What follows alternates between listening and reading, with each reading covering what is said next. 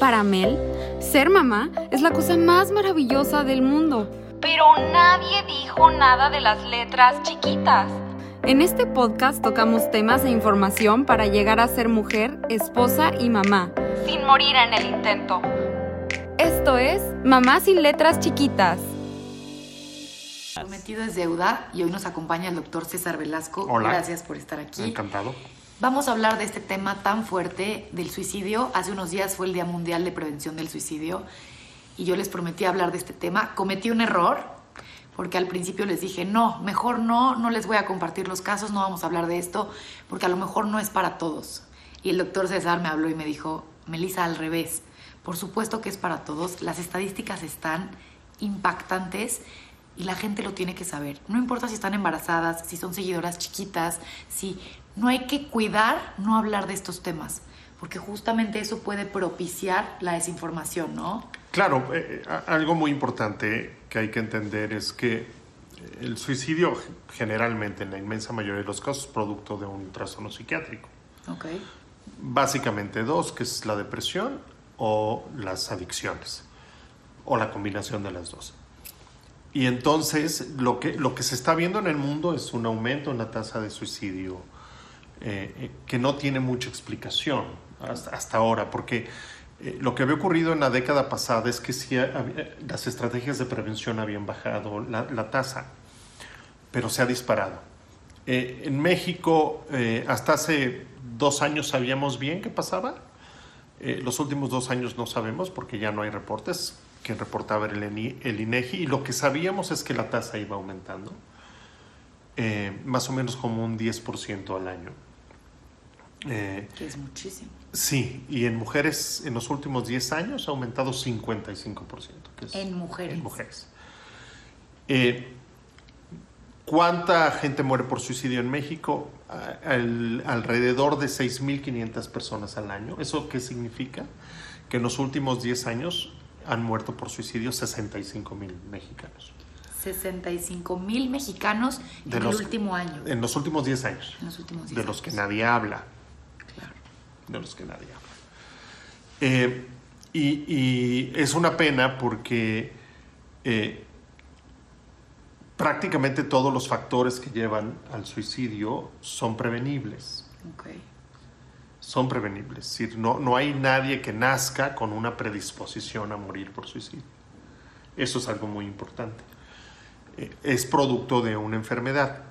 Y esto es muy importante para mí recalcarlo porque en, en el tema del suicidio tendemos como sociedad siempre a hacer juicios morales al respecto. ¿no? Y entonces, desde la, la pregunta más inútil que se hace, yo, yo no conozco una pregunta más inútil que esa, que si los suicidas son valientes o cobardes. Es absolutamente ridículo. Hacen. ridículo, sí, Es no, es, cierto. ridículo. Eso no sirve de nada. Eh, hasta eh, el juicio moral que se hace a la gente que, que está pensando en morir o que ha intentado eh, o que ha muerto por suicidio. Eh, o la culpa que le dan, eh, que le generan a los familiares o a la gente cercana de alguien que ha muerto por suicidio, de ¿Te que no hiciste Ajá. lo que deberías haber hecho. Sí, te refieres que te enteras que el vecino se aventó del balcón o algo así y sí es que sus papás estaban divorciando, la estaba pasando claro. fatal. Esa, esa connotación negativa, ¿no? Sí. que es cierto. Eh, y, y eso no abona en nada a este intento de, de nosotros, y te agradezco otra vez tu sensibilidad. De lo que se necesita es información para saber qué hacer. Además, tú la das con números, sin letras chiquitas, como tiene que ser. Y llegaron unos casos, le estaba platicando a César detrás de cámaras, le estaba contando uno de ellos, ¿no? El de esta niña, una chavita con un trastorno de alimentación fuerte, una anorexia importante, que al comerse una hamburguesa le entraba, por ejemplo, ataques de ansiedad muy fuertes, se comía una hamburguesa y a la hora de meterse a bañar en la noche, ella solita se pegaba y me cuenta y me pone, Mel, me pego en lugares como las costillas o la panza o lugares donde mis papás no me puedan cachar los moretones o las hemorragias internas. Y se lo platico a César y le digo, ¿cómo? Es una chavita, chavita. Mira, Y están cayendo, o sea, hay una depresión importante. Sí, de hecho, de hecho las estadísticas en México y en el mundo en general son, son muy dramáticas. la gran mayoría de las muertes por suicidio ahora se están dando en personas menores de 25 años. De 25 años. O, o, o, otra, es, es, es, un tema este, fascinante, interesantísimo en muchos sentidos. Por ejemplo, de cada 10 personas que mueren por suicidio, 8 son hombres. 8 son hombres. Y, y también por, por cultura, eh, los hombres tendemos a no hablar de nuestros problemas y mucho menos a buscar ayuda para depresión. Cuando a mí me llega un paciente con depresión que es hombre, generalmente tiene una depresión mucho más grave que cuando llegan mujeres. Las mujeres buscan ayuda antes. Pero en los hombres hay además está este peso social de que tenemos que ser fuertes. No lloran, los hombres de, no lloran. Entre otras cosas, no deberíamos sentir estas cosas. Pero somos personas y los hombres igual sufrimos. Y algo muy importante que hay que entender es que las personas que deciden, que deciden intentar morir no lo hacen porque no quieran vivir, sino porque el sufrimiento que están teniendo es tal y la idea de que ese sufrimiento no acabará nunca, o sea, que no hay opción para ellos, que entonces deciden intentar morir. Otro dato que es espeluznante es que por cada suicidio consumado, hay 25 intentos fallidos. Y es cierto que las mujeres intentan más, pero utilizan métodos no letales o menos letales. Lo cual no significa que la, no mueran. Lo de la cortada horizontal. La, el, el, el, el, tomar medicamentos, etcétera, ¿no? Pero no significa que es. Ah, siempre dicen, ay, nada más lo hizo para llamar la atención. Bueno, sí, claro, y hay que hacerles caso. Es o sea, si, si alguien te saluda. O llora, pues vas y preguntas por qué. O sea, claro que hay que hacerles caso. Me tocó una vez escuchar a unas mamás en un desayuno decir, ¿cómo? Pero si es cierto lo que le pasó a tu gorda, de verdad que se cortó, se lastimó, ya sabes, uh -huh. ¿no? Y entonces ella decía, sí, pero ya sabes, llamaditas de atención de adolescentes. No, ah. o sea, sí, sí es, un, sí es parte de, y está pidiendo a gritos ayuda. Pero luego, luego se matan, claro. ¿sabes? O sea, y no es para pasarlo desapercibido. ¿De no. qué hiciste hoy? Ay, vi que mi hija estaba llamando la atención en el baño. Pues claro, no. no es normal que alguien intente quitarse la vida. Eso no. No es normal nunca, ni una sola vez. Si alguien lo hace por razones este, no tan graves, de todos modos requiere de, de, de, de ayuda psicológica. Totalmente. O de ayuda psiquiátrica, ¿no? Entonces eso es algo muy importante. Nunca es algo eh, eh, sencillo que no hay que hacerle caso, siempre hay que hacerle caso. Eh, cuando estoy cerca de alguien que yo sospecho que tiene la intención suicida, ¿qué es lo mejor que puedo hacer? Preguntarle directamente mucha gente piensa que entonces si uno hace eso le va a dar ideas, ¿no? Sí. No. ¿Qué es lo peor que puede pasar si yo le pregunto a alguien, ¿cuándo fue la última vez que intentaste suicidarte o pensaste en suicidarte o en morir? Nunca hay que preguntarles, ¿te quieres morir o has pensado en morirte? No, sino ¿cuándo fue la última vez? Porque siempre hay un proceso. Nad nad nadie se despierta un día Claro. habiendo estado bien con la intención de matarse. Nadie. Claro. Sí, ¿sí? bueno. Es un proceso. Días, hoy es el día. No, pues di, claro, digamos no. que el proceso es que empiezan primero con ideas de muerte. Por ejemplo, ah, me, que sería buenísimo que me atropelle un camión, que me dé cáncer y entonces ya, no despertar, ¿no? Pero Luego, siempre con esa meta, ¿no? O sea, el no continuar sí, ya, viviendo. Que se acabe esto que está horrible. Luego pasan a, otro proceso donde empiezan a fantasear con la idea de suicidarse. Y lo que ocurre es que en el, en el momento en que están fantaseando con la idea, se sienten mejor. Entonces cada vez pasan más tiempo fantaseando, porque eh, esta, esta, esta idea, esta fantasía, los libera de la angustia, del sufrimiento en ese ratito. Y después pasan ya a la planeación concreta de cómo lo voy a hacer, en qué lugar lo voy a hacer, qué método voy a utilizar. Muchas personas dejan cartas, este, muchas no.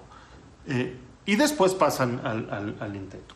Hay un porcentaje del 20% que es un impulso. De pronto una situación muy particular, la un, pérdida de una relación de pareja. O un ejemplo. duelo, una tragedia. Un... Sí, este, la pérdida del empleo, eh, divorcio. Eh, el divorcio, sí. ¿También? Sí. Les decía que hay, o sea, en, en, menores de 25 años es, es, donde está la situación más grave. De hecho, en México es la tercera causa de muerte en hombres menores de 25 años. La, La tercera causa. Eh, la primera es homicidios, la segunda son accidentes de tráfico y la tercera es el suicidio. Eh, y, y el caso más, el, el dato más terrible para mí eh, es que todos los días se muere por suicidio un niño entre 10 y 14 años en México. Todos los días, todos los días. Pero explícame, explícame como, como A ver, psiquiatra y como papá. Es que no sabemos la historia de ese niño en particular y el, suf- y el sufrimiento que está experimentando. Pero son entre niños. 10 y 14. Sí, son niños. No, yo sé que no es decir, ¿qué, qué podría vivir un niño a esa edad? No, yo sé que hay, y conocemos millones de casos que... Horrorosos. que- horrorosos. Pero entre 10 y 14, César, ¿qué está pasando? Sí, es- ¿Hay algún estudio que... ¿Cuál es la causa? ¿Un tema sexual? ¿Un tema de abuso? ¿Un tema de...? Sí está asociado a violencia en, en muchos casos. ¿Doméstica? Muchos casos. Violencia familiar, sí, intrafamiliar. Bullying. Cada vez vemos más intentos de suicidio por Y bullying es que de 10 a 14 ya estás en, en, la- en secundaria.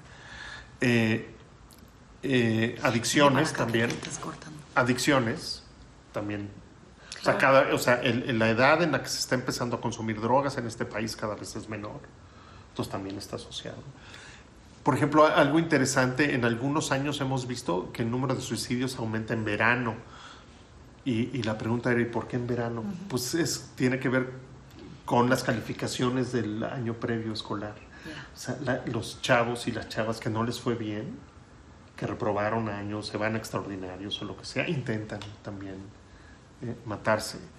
Eh, en realidad hay muchas cosas que podemos englobar en, esto que, es una depresión clínica que requiere tratamiento. Tra- tratamiento en dos sentidos, tratamiento psicológico, una psicoterapia, y tratamiento con antidepresivos. y a esto es a lo que hay que perderle el miedo, ¿no? Porque yo creo que como mamás, yo ahorita con chiquititos, jamás te imaginas estar en un escenario donde tengan que medicar a tus hijos, que tengan que estar yendo con un psiquiatra, pero es concientizar, o sea, yo lo que te pido es, aquí están muchas, muchas, muchas mamás, ya somos una comunidad bien grande que agradezco, y decir, como papá, tú como psiquiatra, o sea, ¿a qué tenemos que estar atentas? Mira, es que lo, lo- lo más importante aquí es entender eso. Esto es una enfermedad, es una enfermedad del cerebro, es una Sí. enfermedad del sistema nervioso. Sí. No es una falla de la educación de los papás, no es mala suerte, no es una característica de la persona. No hay personas depresivas, hay personas con depresión. Pero no nacieron así. No nacieron así. Se puede tener un, antecedentes familiares muy importantes para enfermedades psiquiátricas. Pero, por ejemplo, más a veces pesa más el antecedente de un familiar que murió por suicidio, por ejemplo, el padre. Si yo tengo un pa- el papá, la mamá, un hermano que murió por suicidio, en esa familia el riesgo aumenta tres o cuatro veces más Claro. en comparación a niños de la misma edad cuyos papás no se suicidaron, no murieron por suicidio.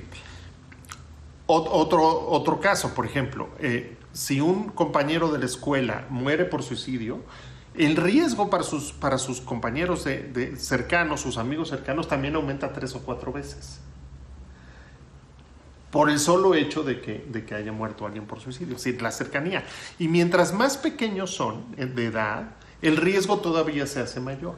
O sea, si un niño de 10 años muere por suicidio, se sabe. Es, los niños alrededor de, de- de este chiquito tienen mucho más riesgo que otros niños. En eso hay que, hay que fijarnos.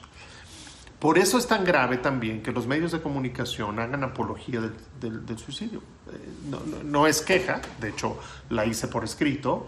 El domingo estuve en Milenio Televisión hablando del suicidio. Se las voy a compartir después. Y, y inmediatamente antes de que entráramos al aire pasaron una escena de un suicidio de una chica en Tijuana. Y la pasaron dos veces.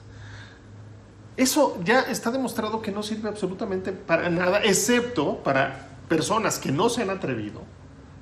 De pronto ven cómo es que se hace. Eso es terrible, ¿no? Entonces, si ustedes tienen acceso a material donde hay un suicidio, por favor no lo diseminen en sus redes sociales. Solamente causa daño. Ok, ok, ok. O sea, si me llega por WhatsApp la cadena de ve el video hace poco, la mamá que se aventó de un puente con el hijo por deudas, Terrible, no. no hay que compartir. A ver, eso. no, no ayuda en nada, al contrario. Lo- a ver, quien, quien ve ese video se aterroriza. O sea, ver morir a alguien es espantoso. Sí. Es espantoso, siempre, independientemente del- de, la razón. Entonces, no, por favor, no lo diseminen. Pero y no habrá alguien aquí que nos esté viendo y que diga, y entonces que ustedes hablen de esto. Pero una cosa es hablar y, y dar datos científicos Sí. a ver la escena de alguien aventándose de un puente. No tiene nada que ver. Pienso igual, pero por si alguien ya estaba diciendo. A ver, está comprobado, es un hecho. O sea, no, no es una opinión de nosotros. Es un hecho científico, lo sabemos. Quienes tienen acceso a ese material visual Que además corren todo- mayor ahora riesgo. sí que todos tienen acceso, ¿no? Cualquier niño con un iPad y con Claro. tantita de, o sea, con Pe-. Pero, pe- se requiere que alguien haya subido esa imagen a las redes. Si ninguno de nosotros lo hace, no tendrán acceso a eso. Entonces, ha- hablemos de la depresión. La depresión, como les decía, es una enfermedad del cerebro. ¿Qué es lo que ocurre? Lo- la, la teoría más aceptada actualmente, y, y da la impresión que es la definitiva, es que es producto de un proceso de inflamación del cerebro. Imagínense eh, eh, que, ¿se acuerdan de, de la anatomía de la neurona? Que tenía el núcleo de la neurona y de ahí salía el axón, que era como el, tronco, y luego de ahí las ramitas, que eran las dendritas, ¿se acuerdan? Por el proceso de inflamación, eh, imaginen que este árbol se queda sin hojas. Y en esas hojitas, en las dendritas, se producen una serie de sustancias que se llaman neurotransmisores que sirven para la comunicación entre las neuronas. Si esas en- dendritas se mueren, entonces eh, la producción de estas sustancias baja y eso es lo que genera los síntomas. Básicamente hay tres zonas del cerebro que se inflaman eh, en la depresión. Una es el hipocampo. El hipocampo es una, es una estructura que está en medio del cerebro que sirve, entre otras cosas, para cuestiones de memoria. ¿sí? Eh, otra que es la amígdala. La amígdala es, es, es una estructura muy pequeñita que se parece como, como a una haba, también que está en medio del cerebro, que esa es, digamos que es como la responsable del control de las emociones. La que regula, ¿no? Sí. Entonces, si está enferma, entonces hay una desregulación emocional. Y la tercera, la tercera zona del cerebro que sabemos que se enferma es lo que se llama la corteza prefrontal, eh, que está en la parte delantera del cerebro. Y es la que nos hace a los seres humanos distintos al resto de los animales. Es donde están las facultades este, cognitivas, nuestra capacidad de memoria, de juicio, de raciocinio, de lógica, de, este, aritmética, etc. Entonces, los síntomas de los pacientes tienen que ver con la afectación de estas tres zonas. ¿Cuáles son los síntomas de la depresión? Los dos, los dos más frecuentes son la baja de energía, o sea, la gente se siente cansada todo el tiempo, con ganas de dormir la mayor parte del día, eh, eh, se agotan antes de lo que lo hacían, no pueden hacer ejercicio y además hay, un, hay una falta de energía emocional y mental. Todo les cuesta un poco más de trabajo. Eh, entonces, por más que se echen vitamina C y, y complejo B que se los inyecten, na- nada les mejora. Sí, desayunen quinoa. O, O, sea, o- es o un 14 tema- cafés. Es, un, es una cuestión física. Y aunque ellos lo intentan, ¿no? Claro, sí. eso es importante también, esa Cla- empatía. Sí, es, a ver, eh, eh, en- en- entendamos que la gente que está deprimida, una, una, una alegoría que hacemos que es muy útil es con el dolor físico. Es decir, cuando alguien tiene un dolor físico crónico, el impacto que tiene en su calidad de vida es enorme. Todas ustedes, si alguna vez han tenido un dolor muy intenso que les ha durado mucho tiempo, sabrán cómo es eso. Imagínense eso mismo, pero en términos emocionales Y todo el tiempo. todo el tiempo, todos los días, por semanas, por meses, algunas personas por años. Por eso la gente termina decidiendo que si así va a ser el resto de mi vida, pues yo aquí mejor me, me- me- me- voy. Ok, pero por ejemplo, si un, digamos, un hijo mío, ¿no?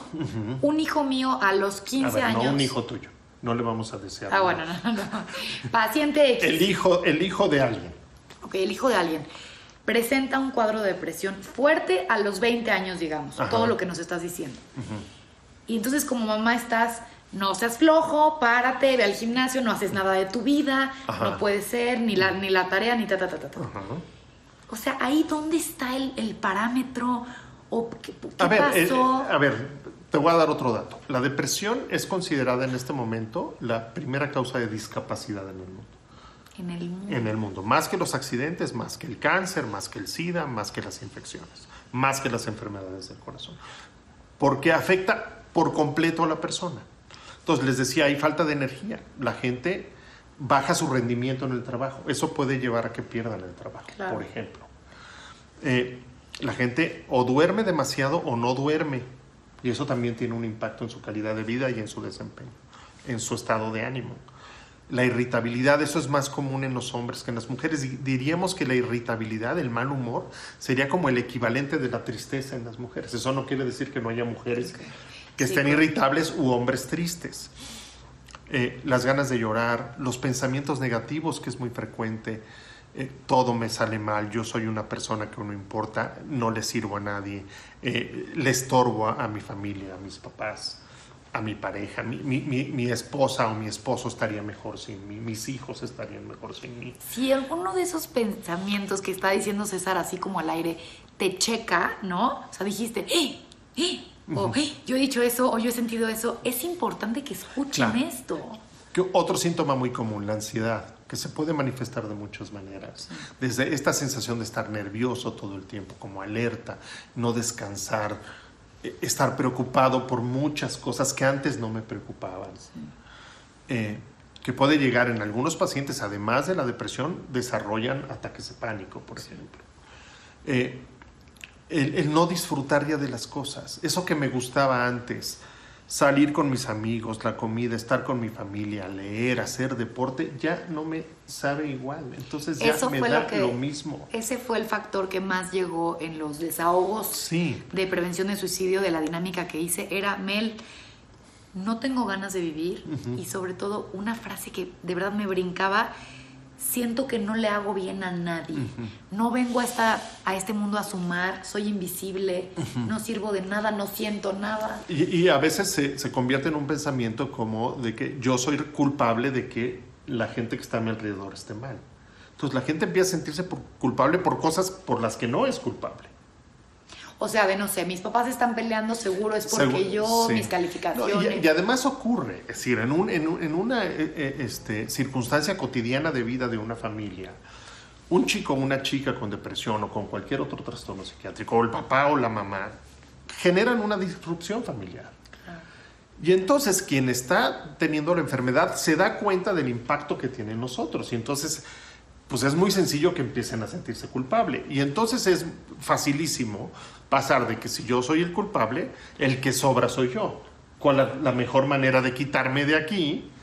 Es hacer eso.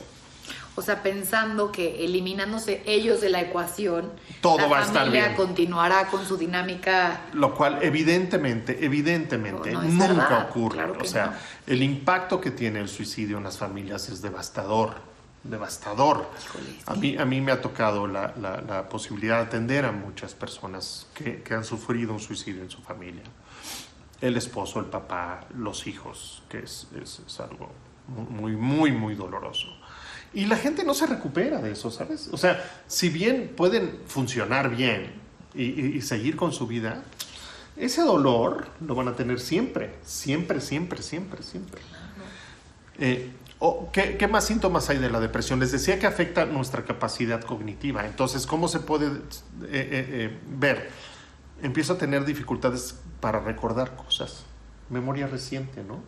Eso, ¿cómo se llama? ¿Cómo se llama? Eh, empieza así, ¿no?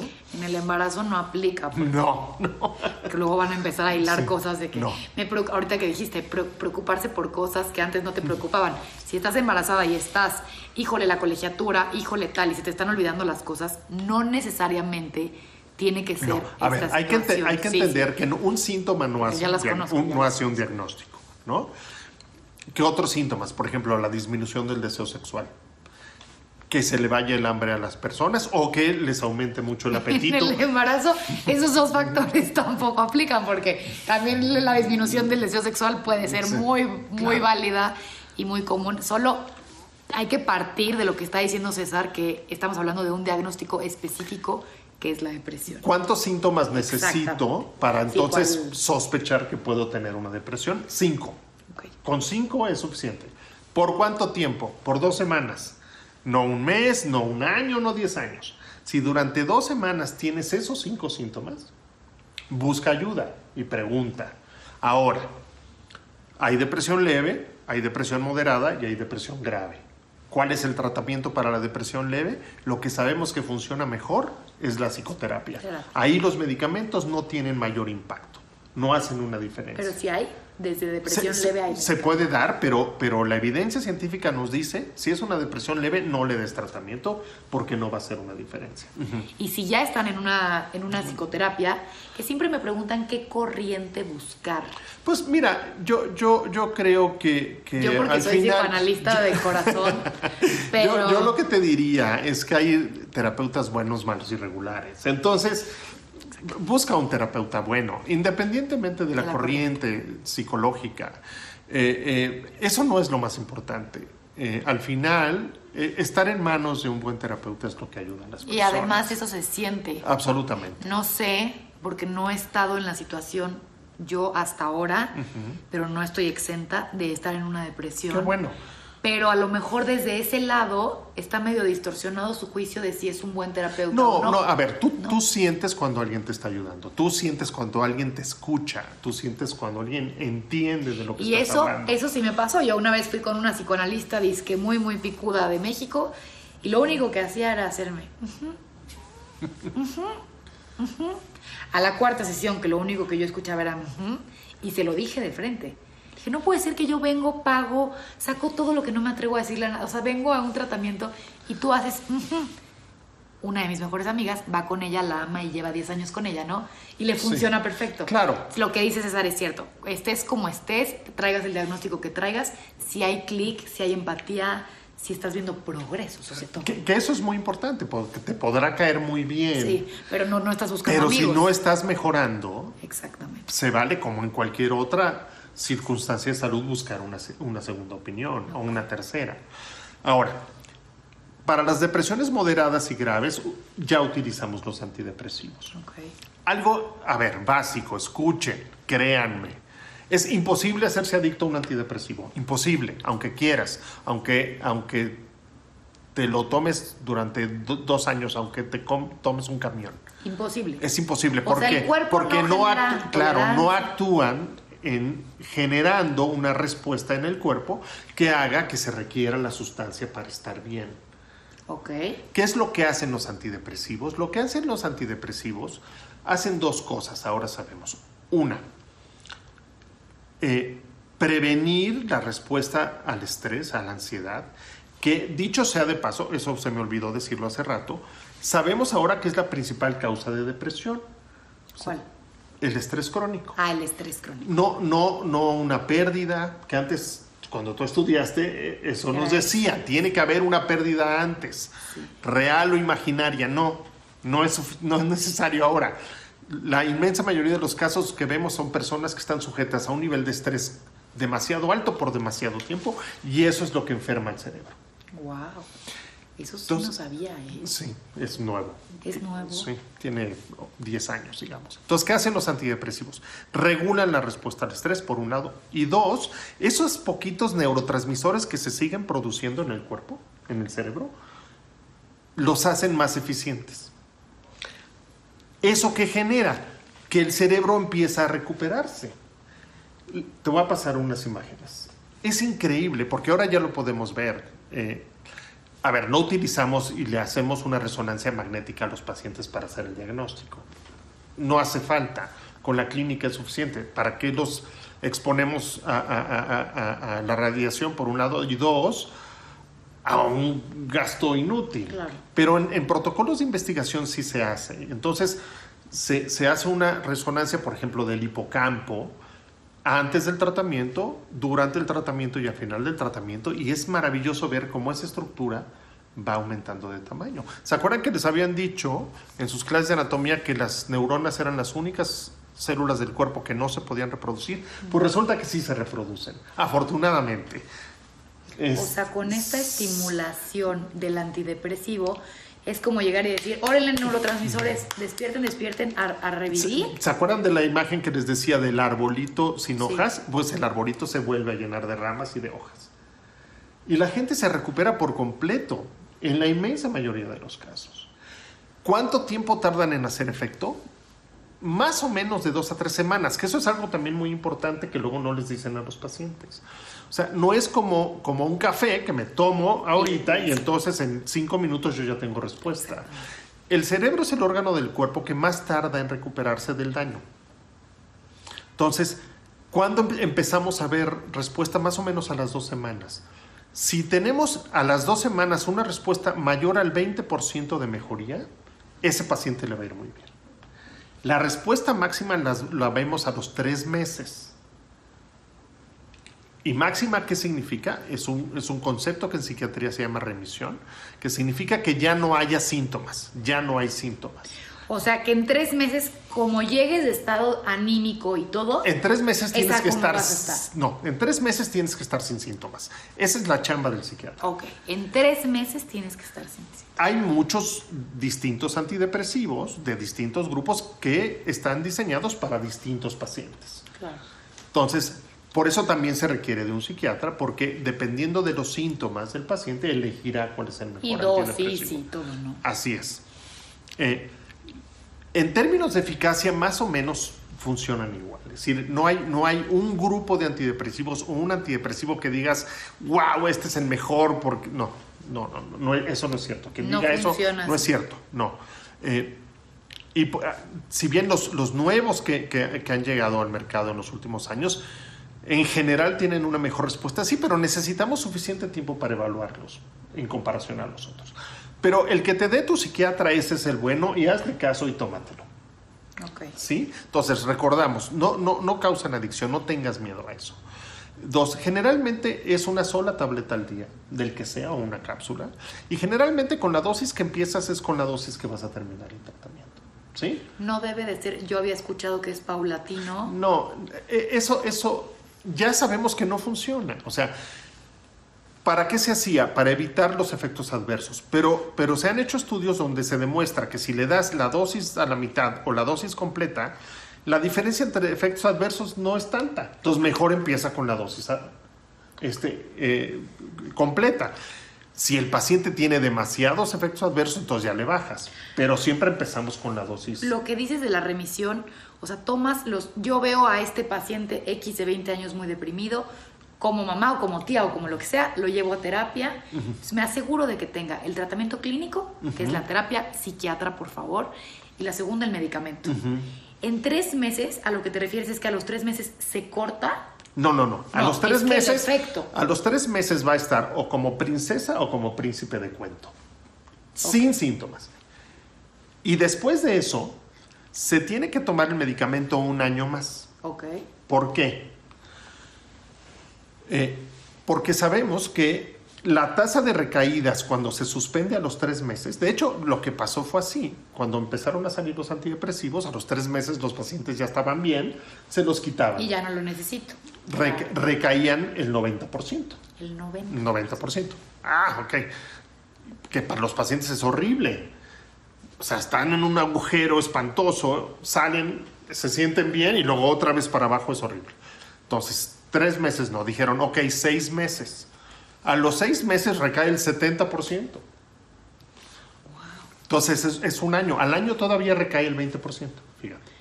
Pero entonces mejor no hay que dejarlo. No, sí, sí. Hay, o, sea, yo pensaría eso. Yo diría, mejor me la tomo de, de por, vida. No, solamente un 5% de los pacientes lo requiere tomar de por vida. Un 5%. Un 5%. O sea, no lo van a tomar el resto de su vida.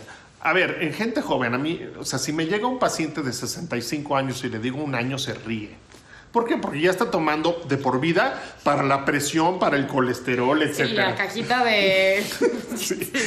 Si le digo eso a una paciente de 23 años, se trauma porque un año le parece muchísimo tiempo. No, no, en realidad no es. Y luego lo que hacemos es ir quitándolo poco a poco. Si reaparecen los síntomas, entonces lo toman tres meses más y otra vez lo volvemos a quitar. Mientras más jóvenes son las personas, en general, esto no es una regla, pero en general, cerebros más jóvenes responden mejor y el riesgo de recaídas es menos, pero eso es en general. Y estos chavitos de 20, 22 años, 24, que han estado medicados ya tres años, cuatro años, que además empiezan con adicciones, lo que dices, no es un cuadro también. Y no salen. Es que, es que, a ver, depende. Es que si no podemos hablarlo tan, tan abierto, ¿verdad? No, no, sí, es que. O sea, tan un caso así tendrías que tener mucho más. Es que probablemente sí, además de depresión, chance tiene TDA. Ok. O alguna otra cosa. Chance es un trastorno bipolar que no se ha hecho bien el diagnóstico. Eh, que es, a ver, es solo el 1% de la población. La, la, depresión es una de cada 12 personas. O sea, así de frecuente es. Una de cada 12. En mujeres es una de cada 10. Es más frecuente, 2 a 1. Entonces, señores de 40 que saben esto, que fueron a tratamiento, que estuvieron con buenos psiquiatras, que se tomaron las pastillas y te acabas enterando que acabaron en suicidio. Eh, pasaron probablemente dos cosas y es una generalización. Una, realmente no habían mejorado con el tratamiento, o sea, o no se tomaban el tratamiento, que eso también ocurre. La gente lo suspende. Porque otra vez entran en conflicto de que no debería, este, soy un débil, un frágil, yo solo tendría que poder. O el miedo, o de pronto los efectos adversos de los medicamentos, pero no se lo dicen al médico para que les pueda cambiar a otro medicamento, ¿no?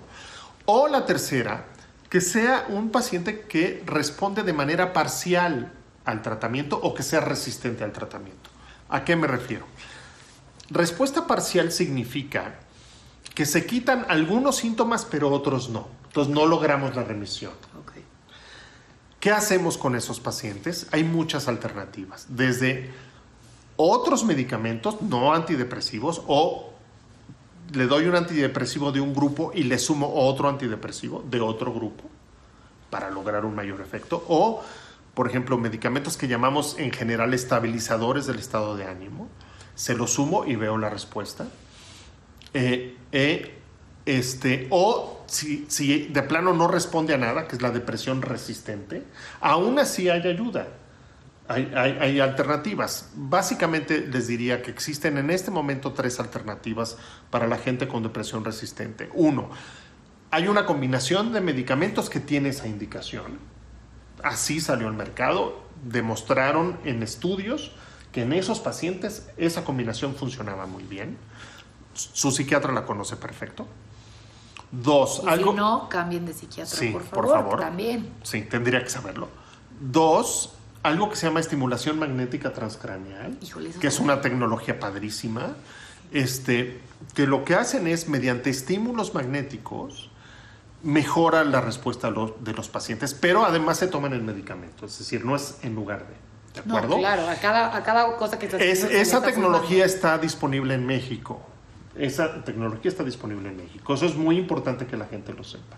Entonces, si yo llevo dos, tres, cuatro años, no mejoro, entonces, se lo puedo plantear a mi psiquiatra y decirle, oye, escuché de la estimulación magnética transcraneal.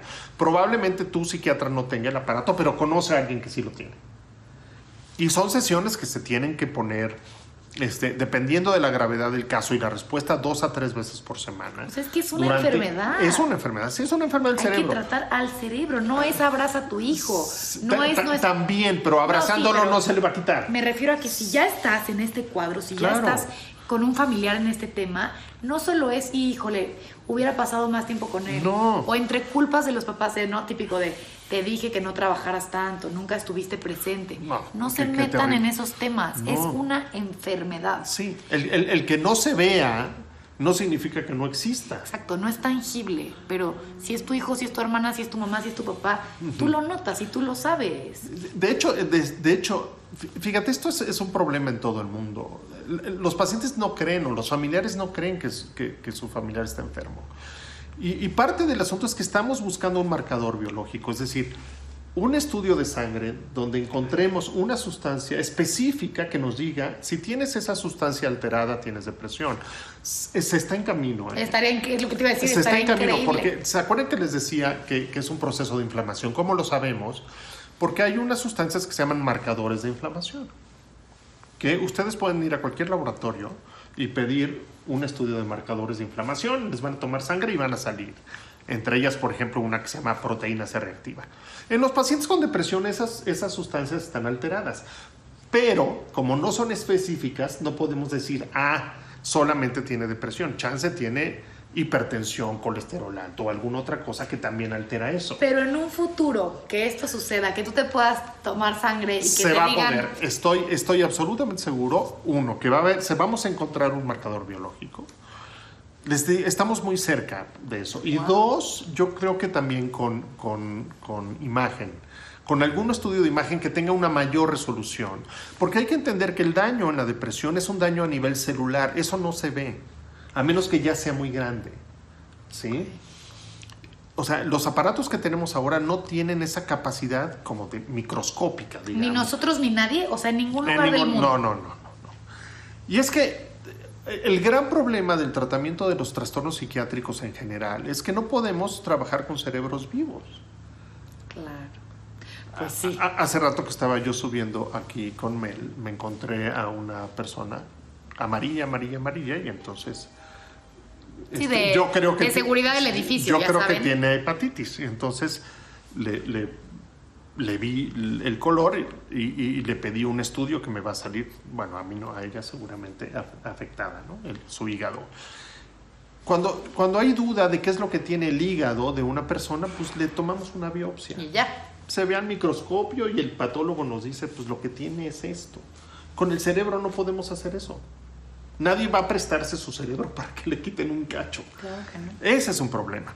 Entonces, por eso nos ha costado tanto trabajo poder identificar o, o lograr un método diagnóstico específico, insisto, que solamente sea para depresión, que cuando alguien lo tenga sea depresión. Pero Sí aún sí. así, aunque no ha llegado eso, La clínica es lo suficientemente clara para que hagamos el diagnóstico y tratemos a las personas. ¿qué porcentaje de personas con depresión yendo a la terapia, yendo a tratamiento y tomando las medicinas lo logran? El 70%.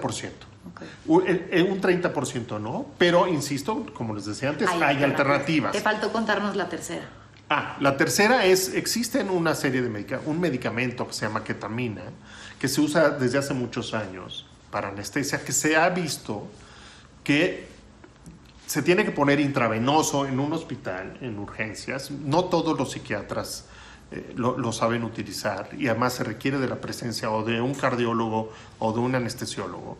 Y se pone por la vena en una infusión de dos horas y te quita los síntomas en cuatro horas. Es como magia, es maravilloso. A ver, Pero, no corran. pero, pero Ah, no. ajá, A ver. Sí, sí hay que aclarar porque... sí. ¿Cuándo se debe usar esos, eh, esa, ese- esa sustancia? Uno, en dos casos particularmente. Uno, cuando hay un riesgo suicida inminente, o sea, es alguien que no podemos esperar esas dos o tres semanas a que el antidepresivo por vía oral O sea, lo mejore. Necesitamos que mejore rápidamente. O en una depresión resistente. Les- le, le ponemos la infusión que además es, dependiendo de la gravedad y de la respuesta, una, dos o tres veces a la semana, durante seis a 12 semanas. O sea, no crean que es una inyección y ya. No, no, Tienen no. que ir a un hospital. Por supuesto. De una a tres veces por semana que hagan les esto. Estamos hablando aparte de temas súper mayores. Sí, o sea, es, es un porcentaje menor de pacientes y además, y además, además de la infusión, también les damos el antidepresivo por vía oral. O sea, no es una u otra. Pero ese es un porcentaje pequeño. La realidad es que la inmensa mayoría de la gente se va a curar de su episodio depresivo. ¿Por qué le llamo episodio? Esa es otra cosa muy importante que hay que saber de la depresión. La depresión es una enfermedad recurrente. ¿Eso qué significa? Que un paciente que ha tenido depresión es muy probable que en su, que en su vida tenga dos o tres o más episodios depresivos. Pero algo también que es muy importante decir es que si un paciente ya respondió a un tratamiento antes, va a responder la siguiente vez. Y no tenemos que cambiar el antidepresivo. Si le dimos el antidepresivo A la primera vez y, me- y respondió, la siguiente vez le damos Sí, el digamos que cuatro A. años después tuvo una crisis o hubo algo o Lo recayó en la depresión. Ajá. Puede tomar el mismo el tratamiento. mismo tratamiento y va a responder igual de bien. Igual O sea, de bien, eso es, es buenísimo. una enfermedad y suena luego César para él las palabras y los tratamientos que dice son cosas de todos los días que él escucha. Para mí son así. Yo escucho electromagnético y radiación y me pongo así. Seguramente ustedes están como yo. Pero lo importante es verlo como lo tenemos que ver, como una enfermedad mental. Una enfermedad, Bueno, quítale una lo mental, una, una ok, enfermedad. Pero una enfermedad que está, o sea, que es evidente que hay algo en el cerebro y que se trata y tiene solución.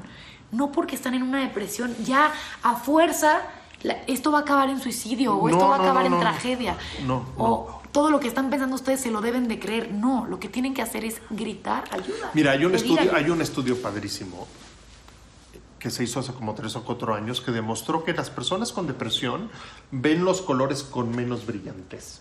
Entonces, aquella metáfora que usábamos con los pacientes o con sus familiares, de que si tú a un paciente con depresión, tú, tú volteas al cielo y ves todo azul precioso y le dices, el paciente con depresión voltea y lo que ve es gris, no te cree. No te cree que sea azul. Y es una, es una metáfora. No, no- no es que no vean el azul. El asunto es que así se ve la vida. Desde hasta los eso, ojos de la depresión. O sea, no tiene chiste nada. Todo es difícil. Mi pareja no me entiende. Estoy de malas y entonces me peleo todo el tiempo. Y luego me siento muy culpable y no sé qué hacer. Tengo miedo de que me corran en mi trabajo o, o reprobar en la escuela o que mi pareja se divorcie de mí. Eh, me siento muy mala mamá o muy mal papá o muy mal esposo. Culpas todo el sí, tiempo. Es, es, es algo realmente muy duro, muy difícil de pasar. Eh, pero lo más importante es que hemos avanzado enormemente en los últimos 20 años en psiquiatría, en los tratamientos para los pacientes en general de todas las enfermedades, pero en particular de la depresión. Y ahora podemos tener la, la- la tranquilidad de que la inmensa mayoría de la gente se va a recuperar. Y se va a recuperar por completo. Y no es, y que tampoco si, si nos llega a dar o te llega a dar a ti, a mí, a quien sea, no es, o sea, no, es- no eres culpable. Es, es como si te sientes culpable porque tienes el colesterol alto y entonces, ay, qué chafa soy de que tengo el colesterol alto. O, o, no, me quitaron la vesícula. No, no tiene nada que ver. Nadie se cuestiona eso. Pero hay un estigma tan grande con los trastornos emocionales. Y tabú, ¿no? Sí, que, y tanto miedo. Tanto miedo. Nunca vas a una comida y ves a una pareja diciendo, híjole, estuvo dura la depresión que acabamos de pasar, ¿eh? Pero a ver, pásame la salsa. O sea, nadie dice eso. ¿Qué pasa cuando lo vives en casa, cuando hay un suicidio cercano, cuando hay un Sí. suicidio en la familia? Te traumas. Claro. Dices, ¿qué hicimos mal? Y no, no, generalmente no es así, generalmente no es así. Y esa es, es una pena. Entonces, resumiendo, es decir, la, la gran mayoría de los pacientes, de las personas que intentan suicidarse o que mueren por suicidio, tenían un trastorno psiquiátrico que no se, no se diagnosticó o no se atendió bien. Ok. ¿Sí? Eso es muy importante. El trastorno psiquiátrico puede aparecer, lo van a preguntar, ¿desde qué edad? ¿Desde qué hay regla? Hay- a ver, no. Podemos ver depresión, seguramente tú lo viste en la carrera, depresión desde niños Niños de menos de dos años. Por ejemplo, niños abandonados este, pueden tener depresión. A ver, no es lo más común ni mucho menos.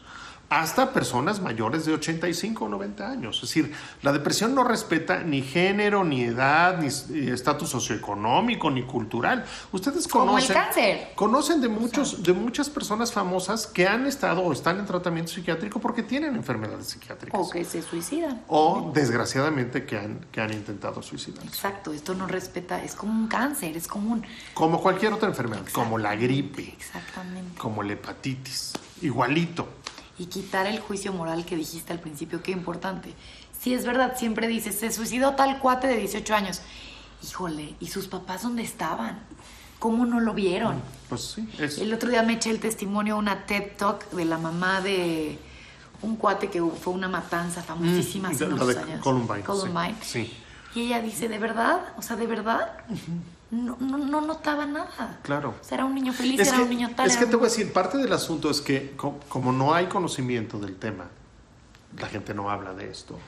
Entonces no sabes identificar las señales de, de- de- de alarma. Por ejemplo, Eso ¿cuáles son las señales de alarma para un nos va a suicidio? quitar Instagram, nos queda poquito tiempo. Diles las señales. Las señales de alarma para suicidio. Alguien que lo vemos francamente que, que- que se- que cada vez se, se siente peor, ¿no? O sea, estamos viendo su deterioro emocional. Dos, alguien que habla de la muerte o del suicidio como una alternativa. Alguien que publique en redes sociales cosas al respecto de la muerte o del suicidio. O frases, ¿no? Sí, o frases como el mundo estaría mejor, mi familia estaría mejor, mi esposo estaría mejor, mis hijos estarían mejor que yo.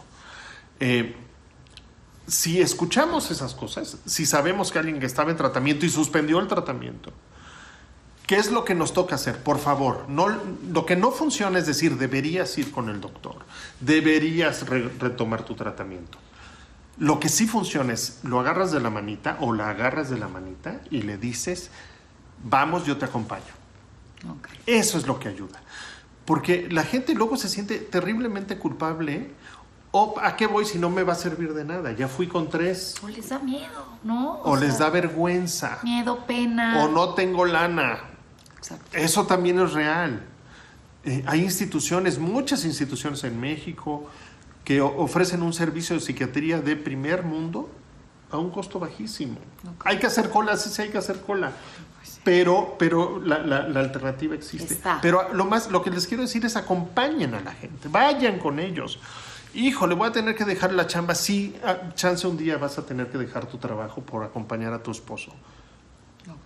O a tu Pero hijo. sí vale la pena. Val, si, si tuviera cáncer, dejarías un año de ir a trabajar. Eso, es es eso, lo mismo. eso. Es lo mismo. Si tuviera cáncer, estarías ahí con tu esposo de la manita mientras la quimioterapia. Exacto. Porque con una depresión no. Claro. No verlos para abajo, no verlos como hijos. Si no es de gente chafa, ni tonta, ni frágil. Típica me- como Sí. este, vista de sigues así, todavía no encuentras motivación. Hijo, sí está acá. Sí. En vez de ver que es una enfermedad, Sí. no le dirías eso a una persona que se le está cayendo el pelo con las quimios. Absolutamente.